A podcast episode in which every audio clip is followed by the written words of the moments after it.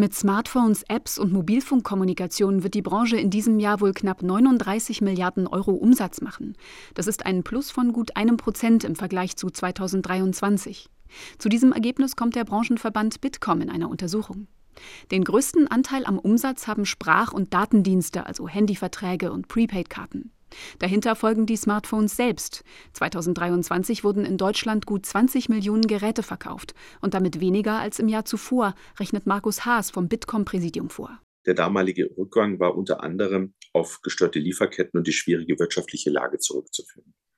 Für 2024 erwarten wir jetzt eine Steigerung auf 21,8 Millionen Endgeräte. Die Umsatzzahlen werden aber nicht steigen. Das liegt daran, dass der durchschnittliche Preis pro Gerät wohl sinken wird, sagt Markus Haas voraus. Der wird nach unserer Prognose in diesem Jahr von rund 567 Euro im letzten Jahr auf 523 Euro sinken. Ein Grund ist, dass mehr aktuelle günstige Einsteigermodelle auch aus ähm, östlichen Kontinenten wieder auf den Markt kommen. Der Umsatz mit Apps steigt hingegen. Davon haben die Deutschen jedes Jahr mehr auf dem Handy. Im Schnitt sind es 37, die zu den schon vorinstallierten hinzukommen. Je jünger die Nutzer, desto höher ist die Anzahl der Apps. So übernehmen die Smartphones immer mehr tägliche Aufgaben.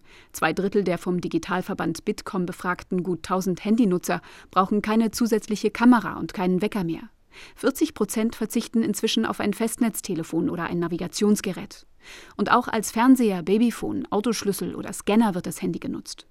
Gut ein Viertel der Smartphone-Besitzer hat das Gerät schon länger als zwei Jahre und es werden immer mehr. Die Nutzungsdauer steigt. Das Durchschnittsalter der selbst gekauften Smartphones in Deutschland liegt bei rund 17,5 Monaten. Insgesamt sind die Smartphones also länger in Gebrauch, nicht zuletzt, weil sie robuster sind und länger mit Updates versorgt werden. Außerdem werden häufiger general überholte Geräte statt neue gekauft. Bei solchen refurbished-Produkten gibt es eine Garantie. Markus Haas erläutert, welche Ansprüche die Deutschen beim Handykauf haben und worauf sie besonders achten. Wir sehen, robustes Bildschirmglas und hohe Akkuleistung spielen bei der Auswahl eines Smartphones mittlerweile die größte Rolle. Gibt es auch wenig Veränderung. Die Bildschirmqualität und der vorhandene Speicherplatz folgen dicht dahinter. Auch dass Nutzer langfristig mit Updates versorgt werden, spielt eine große Rolle. Ebenso die Qualität der Kamera und die Größe des Bildschirms. Acht von zehn Handynutzern können sich ein Leben ohne Smartphone nicht mehr vorstellen. Viele geben an, ohne das Gerät nicht mehr zu wissen, was in der Welt passiert oder Kontakte nicht halten zu können. Fast zwei Drittel würden laut Branchenverband Bitkom ihr Smartphone allerdings gern weniger nutzen. Oft gelingt das aber nicht. RBB 24 Inforadio vom Rundfunk Berlin-Brandenburg.